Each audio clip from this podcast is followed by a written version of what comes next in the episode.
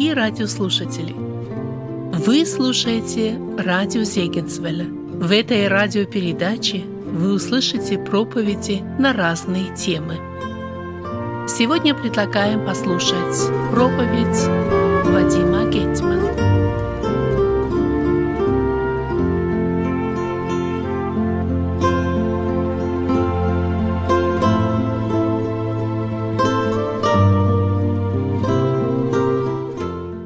Итак, тема сегодняшнего нашего вечера – это Иисус Христос. Его уникальная жизнь, уникальное рождение, жизнь, смерть, воскресение. То есть вообще Иисус Христос – уникальная личность всей истории среди всех великих людей этого мира. Я желаю прочитать Евангелие Матфея, 16 глава, с 13 по 16 стих включительно. Евангелие Матфея, 16 глава, с 13 стиха. Пришед же в страны Кесарии Филипповой, Иисус спрашивал учеников своих, «За кого люди почитают Меня, Сына Человеческого?» Они сказали, одни за Иоанна Крестителя, другие за Илью, а иные за Иеремию или за одного из пророков. Он говорит им, а вы за кого почитаете меня? Симон же Петр, отвечая, сказал, ты Христос, Сын Бога Живого. Ты Христос, Сын Бога Живого. Я вспоминаю один такой пример, или это рассказ из жизни одного знаменитого английского поэта Альфреда Тенниса. Однажды он со своим другом прогуливался по саду, когда друг, друг к нему приехал, и вдруг друг останавливается около одной большой клумбы с цветами, обращается к этому поэту и говорит, «Я давно хотел вас спросить, что вы думаете о Христе?»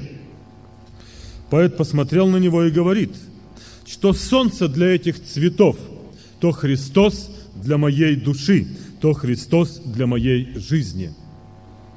Это действительно, дорогие друзья, посетившие сегодня этот дом.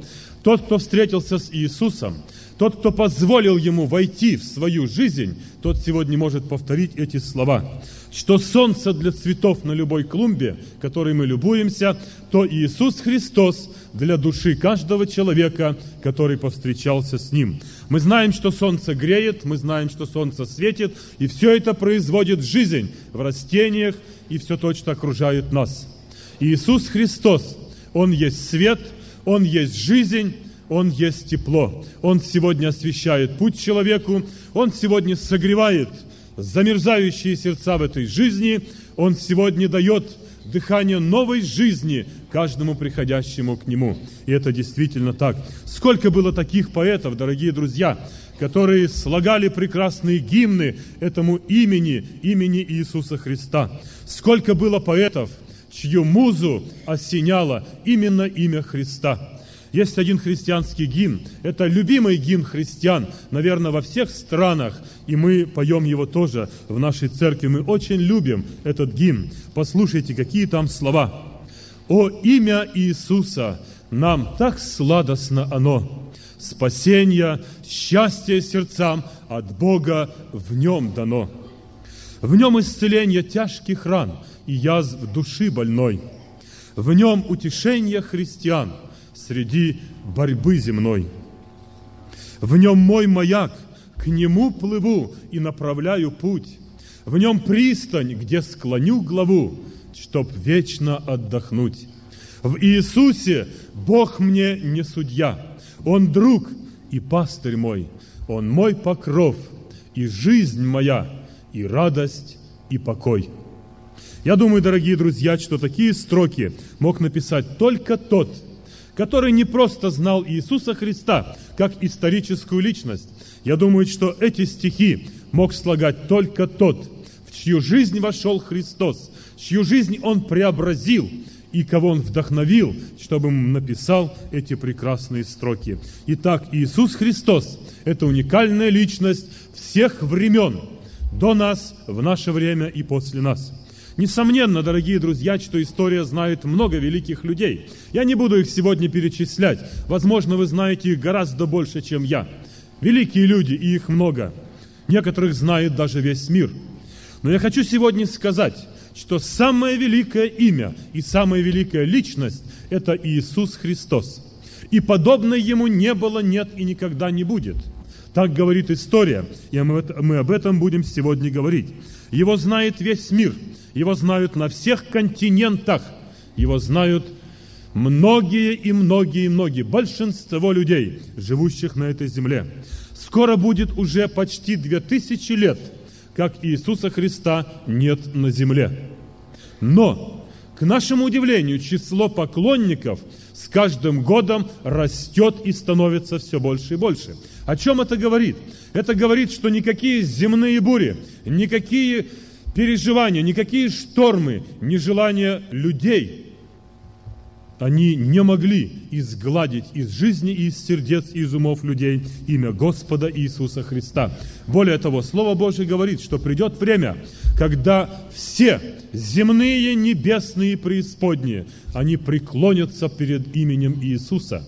Для них это будет радостное поклонение, для одних. Для других это будет тоже преклонение. Они познают, что во всем Бог и Иисус Христос – но признав Его в этом, они не будут иметь спасения, потому что будет поздно. Итак, дорогие друзья, имя Господа Иисуса Христа – это самое распространенное, это самое почитаемое. За Иисуса тысячи отдавали свои жизни. За Иисуса тысячи умирали, не щадя самих себя. Умирали в годы Нерона, умирали во время уже нашего цивилизованного мира – и если бы мы сегодня здесь спросили наших христиан более пожилого возраста, они бы сказали, не так далеко ушли в прошлое те годы, в которые тоже страдали христиане. И мы это знаем, мы это помним, и многие из нас, может быть, на теле своем носят еще шрамы страданий за Иисуса Христа. В чем причина, дорогие друзья? Наверное, в том, что все-таки имя Иисуса – это не имя простого смертного человека. Наверное, имя Иисуса Христа – это что-то необыкновенное, что давало силу людям переносить страдания, оставаться верным Ему и следовать за Ним, невзирая ни на что, и даже глядя в глаза смерти, все-таки не отрекаться от Христа Иисуса. Это уникальная личность, дорогие друзья – если одни прилагают все силы, все свое старание, чтобы это имя вычеркнуть из умов людей, то другие, я говорю, жизни своей не щадят, отдают ее за имя Христа. Тогда это не просто человек. Это не человек, подобный нам с вами. Это не просто рядовая личность, дорогие друзья. И об этом говорит Библия, и об этом мы сегодня будем говорить. Имя Господа Иисуса Христа и личность Его, сам Он – он стал камнем преткновения для многих людей. Он стал камнем соблазна, который многие не могли перешагнуть. Он стал камнем раздора, и об этом говорит Библия, об этом говорит Писание. Дорогие друзья, там, на Голгофе, где был распят Иисус Христос, мир навсегда разделился на два лагеря. Одни сказали, Он Сын Божий, а другие, смеясь, ушли оттуда. Мир на Голгофе разделился на два лагеря. И это разделение мы видим сегодня. Но совершается чудо, что из лагеря тех, которые смеялись и отвергали его как Сына Божия, сегодня переходят в стан тех, которые сказали, воистину Он был Сын Божий. И мы благодарим за это Господа, и мы знаем, что тех, которые примут Иисуса Христа, будет несравненно больше. Почему? Потому что пророк Исаия за много лет до страданий Христа сказал о нем так, что он с довольством души своей будет смотреть на подвиг свой Голговский, потому что увидит много тех, много тех, которые придут и примут Его как Спасителя встает вопрос, в чем причина? В чем причина такой популярности Иисуса Христа? В чем причина, что люди поклоняются Ему тысячелетия уже? Я думаю, дорогие друзья, причина в том, что Он человек с неба. Это главная основная причина. Это был посланник неба для жителей земли. И чтобы более ясно нам сегодня понять это, мы должны говорить о том, что рождение Иисуса Христа было необыкновенным. Мы должны сказать о том, что Его жизнь была необыкновенной. Мы должны сказать о том, что смерть Иисуса Христа была необыкновенной. И, наверное, самым необыкновенным во всей истории, что связано с этой личностью, было его светлое воскресение. Мы об этом будем сегодня говорить. Я не буду сегодня подробно останавливаться на том, что Иисус Христос является исторической личностью. Нам долгие годы говорили, и многие верили, что Иисус Христос – это миф, это сказка, это выдуманная личность, и Он никогда не жил, никогда не существовал.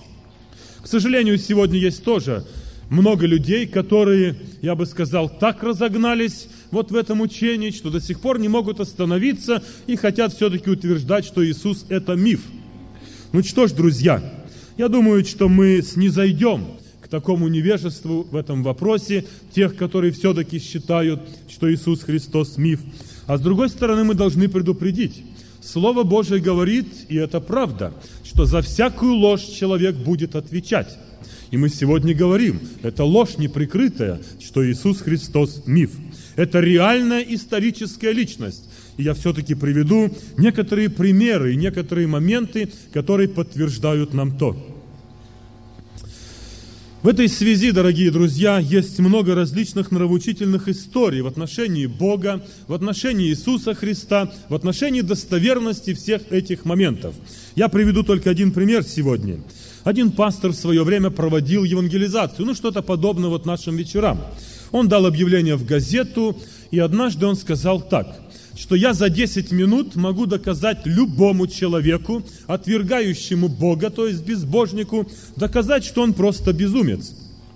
Кто-то прочитал это объявление в газете, приходит на одно из собраний и говорит, пастор, это вы дали такое объявление? Да, я дал такое объявление. И он говорит, хорошо, а я сегодня вступаю с вами в разговор. Я не верю в Бога, но я не считаю себя безумцем, я не считаю себя глупцом. Если вы не докажете сегодня за 10 минут то, что вы объявили, я напечатаю в газете, что вы лжец. Тогда пастор обращается к нему и говорит, хорошо, дорогой человек, вы действительно утверждаете, что Бога нет, и что в христианстве нет ничего разумного, и нет ничего такого, на что можно было бы обратить внимание. Этот человек говорит, да, я досконально, я очень глубоко исследовал вопрос христианства, я исследовал религию христиан и сегодня могу утвердительно сказать, Бога нет и в христианстве нет ничего заслуживающего внимания. И на эту тему, говорит, я читаю уже лекции 12 лет. Пастор посмотрел на него и говорит, дорогой мой человек, 12 лет читать лекции против того, чего нет, разве это не безумие? Этот человек развернулся круто и пошел от него – Пастор говорит, подождите меня, у меня еще есть шесть минут, я хочу вам что-то еще сказать. Но он не остановился, он ушел. Дорогие друзья, разве это не хорошая картина сегодня того, что многие люди делали, может быть, не 12 лет читали лекции, а 24 года. И читали лекции против того, чего нет. Зачем это доказывать? Что бы вы сказали мне и что бы вы подумали обо мне, если бы я четвертый вечер перед вами вот здесь распинался и стал доказывать, что вот здесь стоит автомобиль. Вы бы, наверное, не стали приходить сюда, правда? Его здесь нет, и не нужно мне доказывать, что здесь нет автомобиля. Это важный момент, дорогие друзья. Если Христос миф, я обращаюсь к тем, которые думают, может быть, сегодня так, тогда нам нужно признать, что все общественные деятели – которые жили в эпоху Христа, это тоже выдуманные личности. А к ним относятся такие Тиберий, Понтий Пилат, Ирод, Каиафа и многие-многие другие. Но это исторические личности, которые говорят о Христе. Если Христос миф, тогда эти общественные деятели, цари и великие люди – это тоже миф. Это выдуманные личности. Тогда мы вступаем, наверное, в противоречие со всей историей – а не остаться бы нам тогда на обочине жизни в своем одиночестве, отвергая это все так. Еще одно, дорогие друзья. Если мы думаем, что Христос и Иисус – миф, тогда у меня вопрос ко всем нам. Откуда начинается наше с вами летоисчисление? От Рождества Христова, правда? Я думаю, достаточно. Можно было бы много говорить. Сегодня людей, которые считают, что Иисус – это миф – что это выдумка, сегодня их становится все меньше и меньше. Становится больше гораздо тех, которые говорят, что Иисус Христос – это уникальная личность. Теперь я перехожу непосредственно вот к тому, что мы будем говорить или о чем будем сегодня беседовать. Это уникальность рождения, жизни, смерти и воскресения Христа. Дорогие друзья, я просил бы всех вас быть очень внимательными. Почему? Потому что это настолько обширная тема, это настолько глубокая тема, что вместить ее в какие-то 30-35 минут – это очень трудно и очень тяжело. Поэтому я буду ну, говорить очень коротко по каждому моменту и постараюсь сказать самое главное, ну, что я считаю главным. Может быть, для кого-то покажется это не так важным. Итак, первое. Уникальность рождения Иисуса Христа. Рождение Его было необыкновенным. Необыкновенным. В чем заключается необыкновенность рождения Иисуса Христа? Читая Евангелие Луки, вторую главу, мы находим, что Рождество Иисуса Христа было так. И описывают евангелисты, как оно проходило. Что он был зачат от Духа Святого. Люди сегодня, некоторые, читая историю Рождества Христова, говорят, какой абсурд. Одна женщина, осенение Духом Святым, и вдруг родился ребенок. Да как это может быть? Смеются и считают, что это, ну, какая-то выдумка и сказка. Давайте немножко поразмыслим, дорогие друзья, в свете всего Писания, в свете всей Библии. Когда мы читаем о том, когда пришел ангел к Деве Марии и возвестил ей о том, что она обрела благодать у Бога, это была благочестивая женщина, тогда ангел говорит ей от Бога эту весть, что найдет на тебя Дух Святый, и сила Всевышнего осенит тебя – так мы читаем у евангелистов. А я сегодня спрашиваю, что это за сила Всевышнего?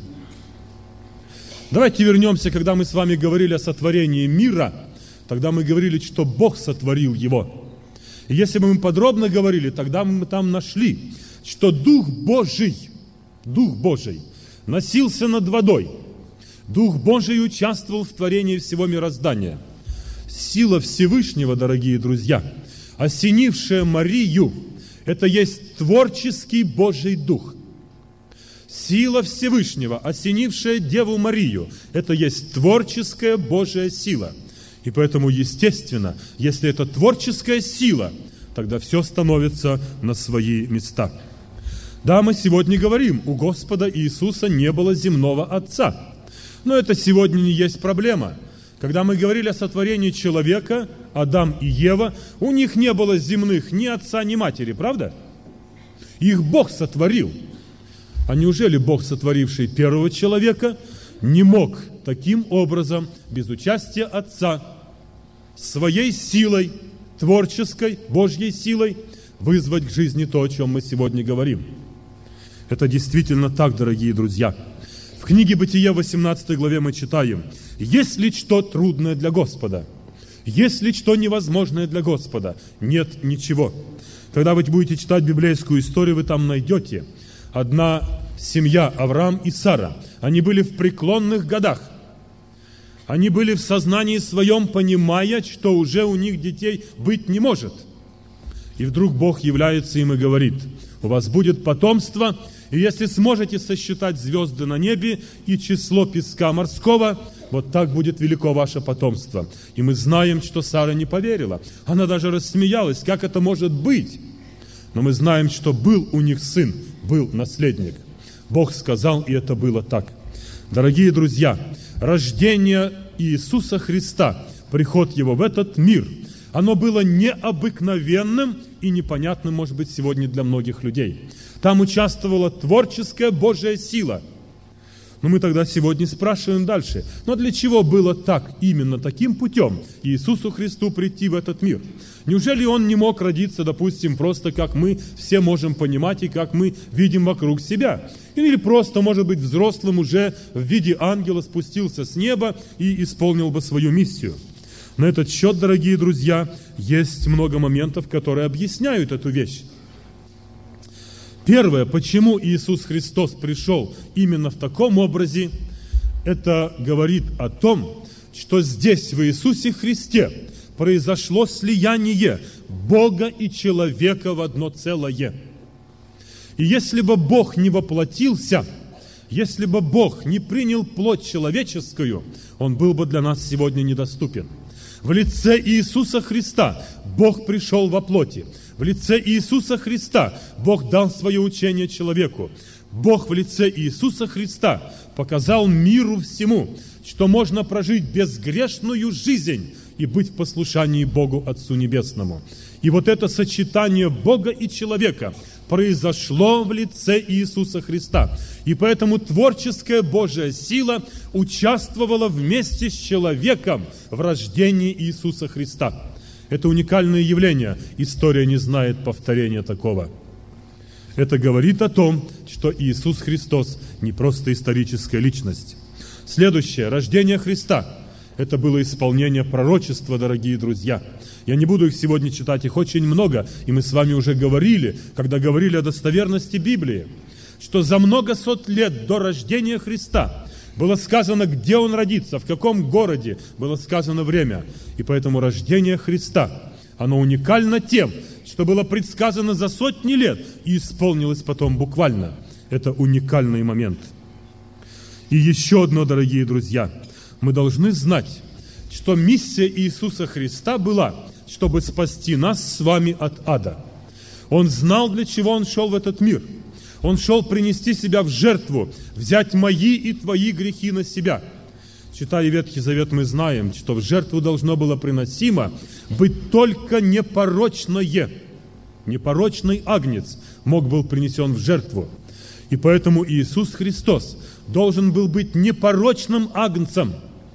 И поэтому его зачатие должно было быть от небесного, от творческой Божией силы, но не от земных родителей.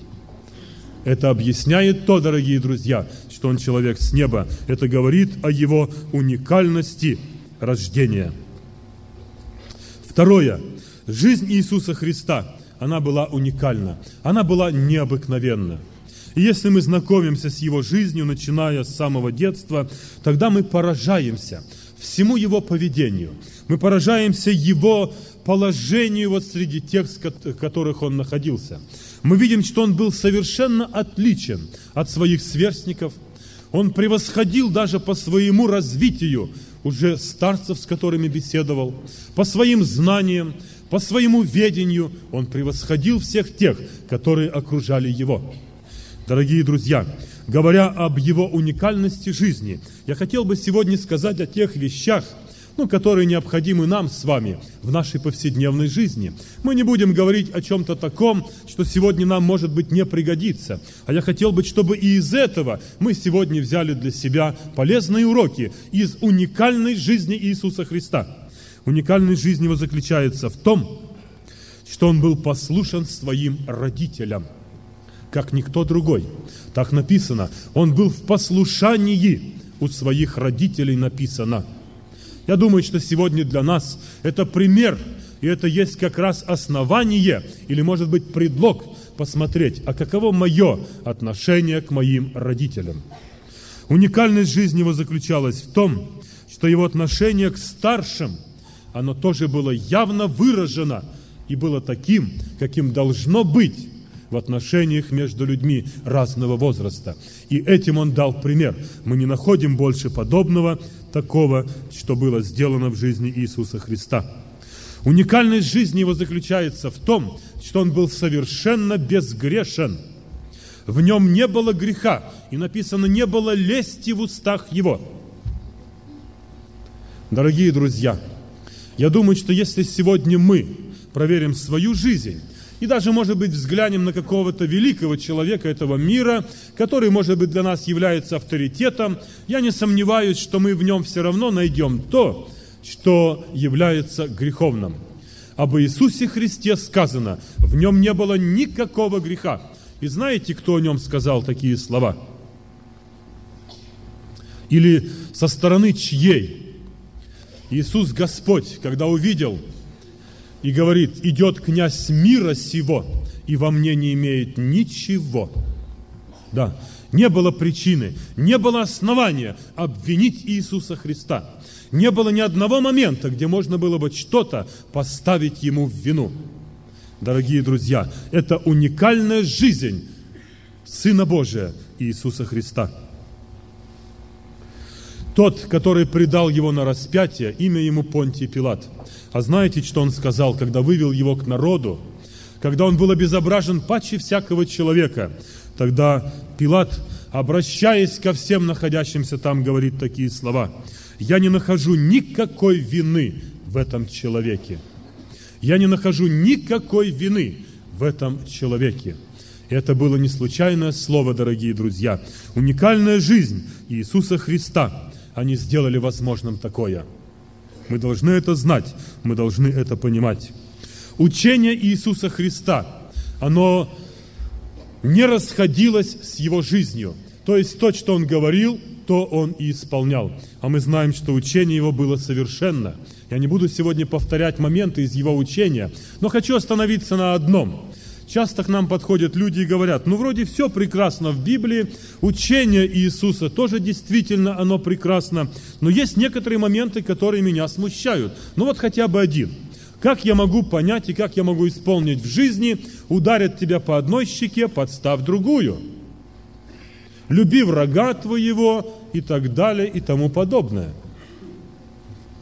Да, это в учении Иисуса Христа – но, дорогие друзья, думающие сегодня так и говорящие так, это слово написано и к тебе, и ко мне. Это слово написано и к бьющему, и к подставляющему щеку. Мы это должны понимать. Это не написано только вот к правому крылу, а к левому нет. Это написано и к правому крылу, и к левому крылу. И поэтому мы сами должны теперь понимать эту вещь и помнить другое слово, что зло злом не победишь. Скажите сегодня, пожалуйста, когда конфликт между двумя человеками где-то совершается, выход из этого состояния какой?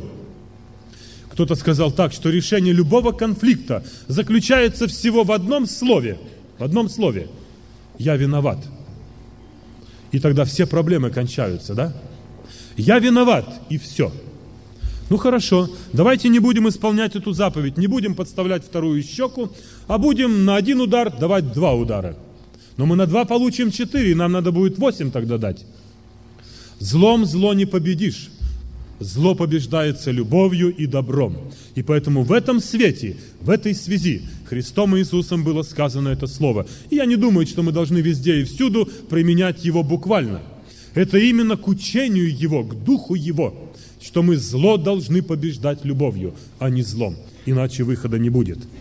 Итак, дорогие друзья, когда Иисус Христос преподавал свое учение, тогда многие люди говорили, так как Он говорит, никто никогда не говорил, и так как Он учит, никто никогда не учил. Его жизнь и Его учения, они уникальны, они непревзойденны. Следующее, о чем мы сегодня говорим, Его смерть. Смерть его была необыкновенна. Смерть его была уникальна, дорогие друзья. Она была уникальна не потому, что он был бит перед распятием. Ну, перед смертью бьют многих, наверное, да? Смерть его уникальна была не потому, что он был обречен в венец терновой. Смерть его была уникальна не потому, что его оплевали перед распятием. Плевали, наверное, может быть, на многих. И история знает, наверное, такие случаи. Смерть его была уникальна не потому, что он даже сам крест нес на себе. Смерть его была уникальна и не потому даже, что его распяли на кресте, потому что и два разбойника были распяты с ним. А в чем же тогда уникальность смерти Иисуса Христа? Первое. Уникальность смерти Иисуса Христа в том, что Он умер добровольно. Он умер добровольно на кресте Голгофы – когда они находились в Гефсиманском саду и воины пришли взять его, тогда повествует нам Писание, что один из учеников вынул меч и отсек ухо рабу первосвященника. И тогда Иисус, обращаясь к нему, говорит, «Петр, вложи меч твой в ножна твои, взявший меч от меча и погибнет.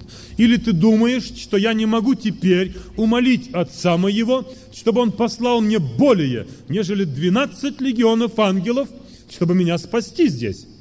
Я могу умолить Отца, и Он пошлет более, нежели 12 легионов ангелов. Но Он этого не делал. Он добровольно умер на Голговском кресте. И это была уникальная смерть, дорогие друзья, уже в этом смысле. Уникальность его смерти была в том, что он был невиновен и безгрешен, и умер не за благодетеля своего, не за друга, который спас его когда-то, но умер за врагов своих, умер за грешников, за нас с вами. Он взял наши грехи, Он уплатил то, что мы с вами должны были платить. Об этом мы будем говорить в другой раз, когда будем говорить о том, как нам покаяться и как нам получить прощение. Но Иисус Христос взял твои и мои грехи на себя и был безгрешен, чистый и святой, умер за грязных, умер за злодеев.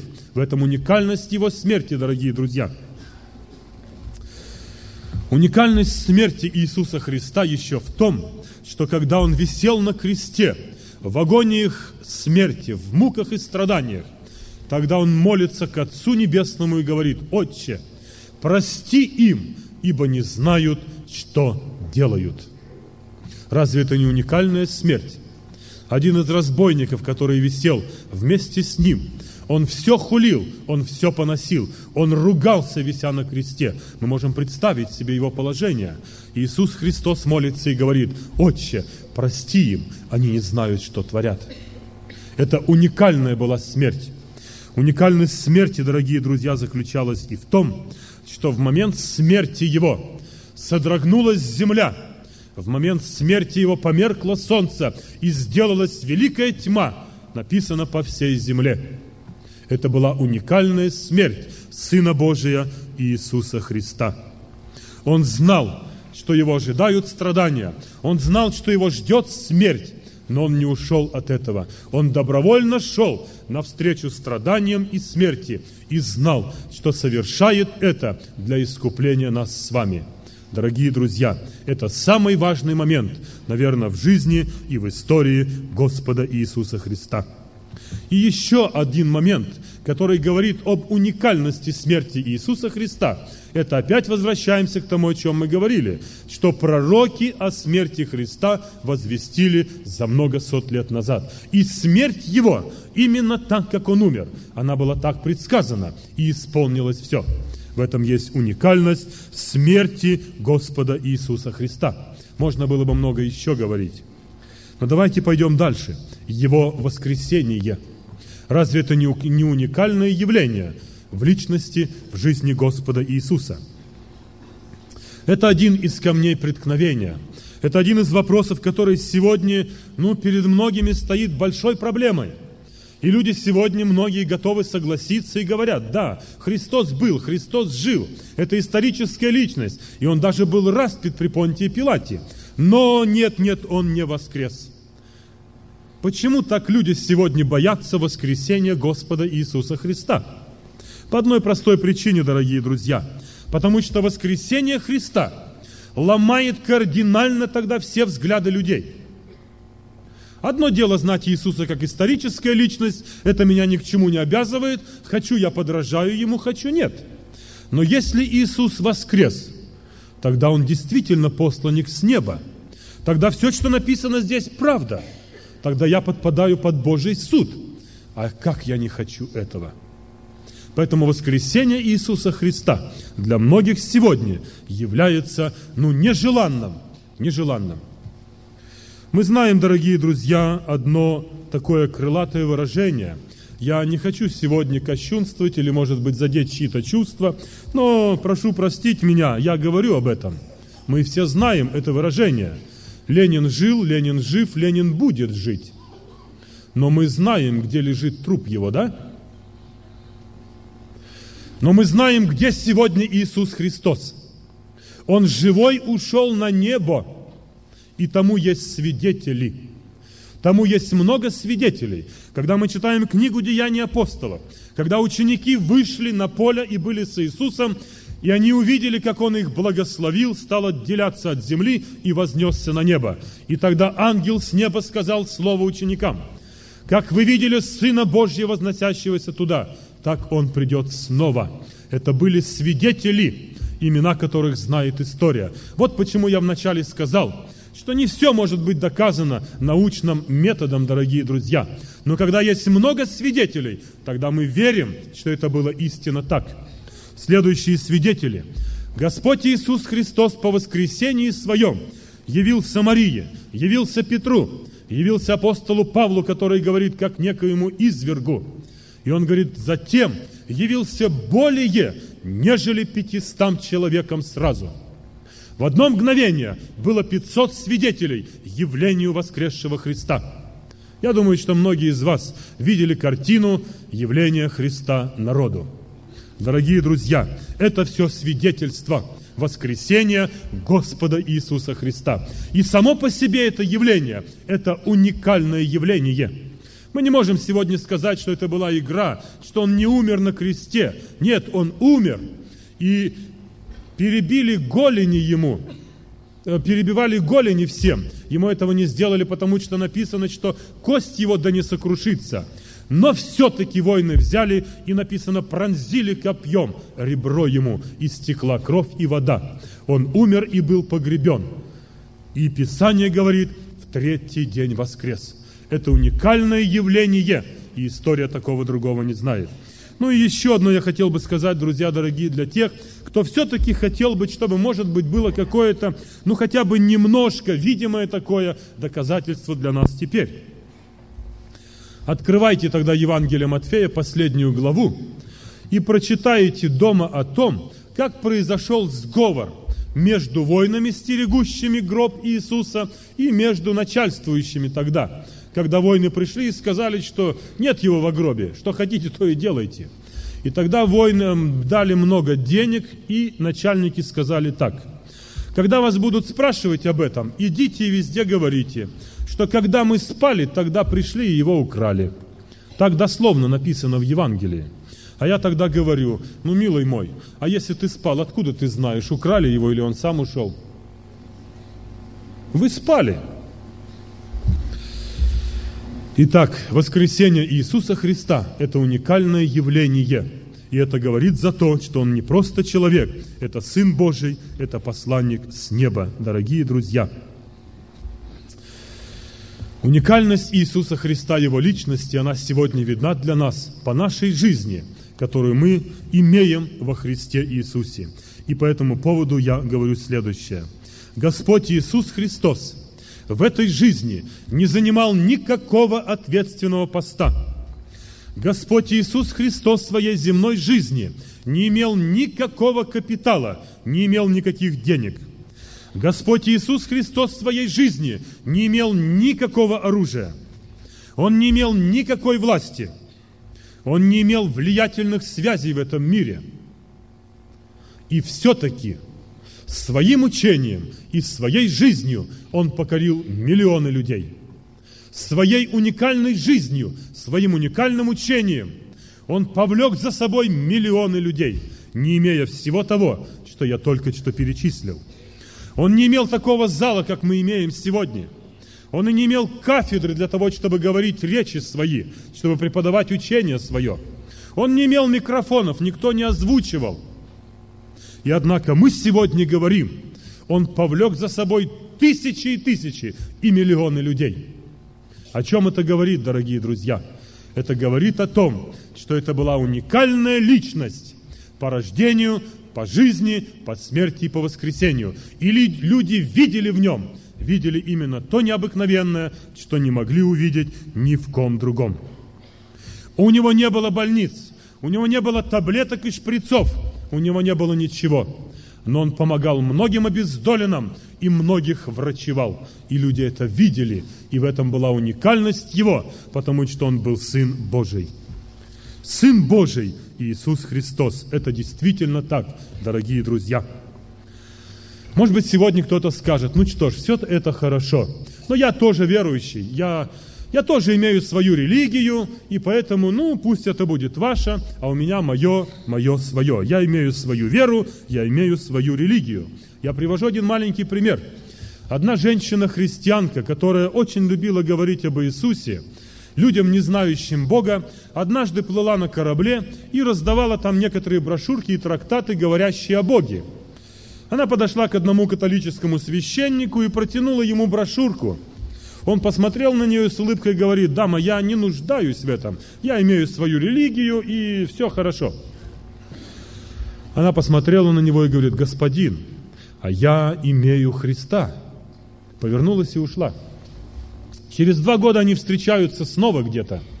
И тогда католический священник узнал ее и говорит, женщина, я имею к вам несколько слов. Два года назад вы сказали мне, что вы имеете живого Христа, а я тогда имел религию. Я благодарен сегодня Богу, я тоже могу сказать, теперь я имею живого Христа в моей жизни в в моем сердце.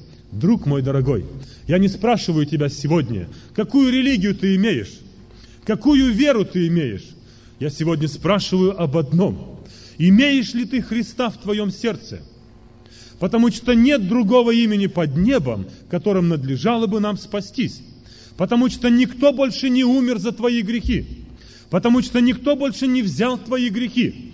Никто больше не умер за тебя и не уплатил эту плату. Это единственный Иисус Христос. И поэтому я могу сегодня иметь самую хорошую веру. Я могу иметь сегодня самую прекрасную религию – но если я не имею живого Христа в своем сердце, тогда это ничто. Что ты имеешь сегодня, друг мой дорогой? Имеешь ли ты религию или имеешь ли ты Христа в твоей жизни? Я хотел бы, чтобы ты сегодня ответил на этот вопрос. Я хотел бы, чтобы ты сегодня не остался равнодушным к тому, рождение которого, жизнь, смерть и воскресение делают эту личность уникальной и не просто интересной. Они делают эту личность Иисуса Христа твоим Спасителем. Ты должен это понять сегодня. Имеешь ли ты Христа? Если нет, может быть, ты хотел бы его иметь, тогда Он ждет тебя сегодня. Он желает войти в твою жизнь. Он желает простить тебя. Он желает тебе дать то, что ты не имел до сегодняшнего дня. Он желает помочь тебе твоих вопросах и в твоих проблемах. И это делает только Иисус Христос, который, подобно солнцу, освещает и согревает жизнь и сердце каждого человека. Может быть, ты сегодня молод и говоришь, я еще успею. Ладно, я еще успею, немножко поживу. В заключение я привожу один маленький пример. Однажды к Спержину, это был величайший проповедник, подошел молодой человек после его проповеди и говорит – господин проповедник, вы говорили все очень хорошо. И я понял, я понял теперь, что я действительно должен изменить мою жизнь. Я должен прийти к Богу, я должен служить Ему. Но знаете что, я хотел бы еще кое-что от жизни взять, а потом уже, когда дальше там будет видно. Спержин посмотрел на него, улыбнулся и говорит, «Милый мой человек, а почему у вас такое желание взять от жизни кое-что?» А вы знаете, что Иисус дает все в этой жизни. И дает саму жизнь, и дает ее с избытком. А вы хотите взять только кое-что. Друг мой дорогой, может быть, и ты хотел бы еще от жизни взять кое-что. А мы тебе сегодня говорим, если ты примешь Иисуса, если ты придешь к Нему, если свою жизнь отдашь Ему, Он даст тебе все. Не кое-что из жизни, а все – все, в чем ты нуждаешься сегодня. Он даст тебе жизнь с большой буквы и жизнь вечную, которую дает всем приходящим к Нему. Как всегда сейчас заключение будет пение у нас.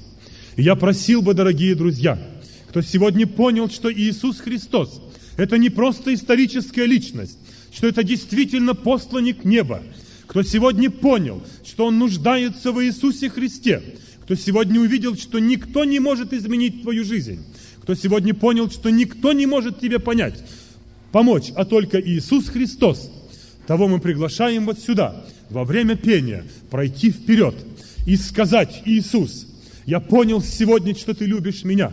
Я понял, что ты можешь помочь мне. Я так нуждаюсь в тебе. Я хочу, чтобы моя жизнь была похожа на твою. Я склоняюсь перед тобою. Я исповедую тебя Сыном Божиим. Я исповедую тебя Спасителем моей души. Я принимаю тебя в мою жизнь и в мое сердце. Я сегодня хочу, чтобы ты стал подобно солнцу, осветил мой путь.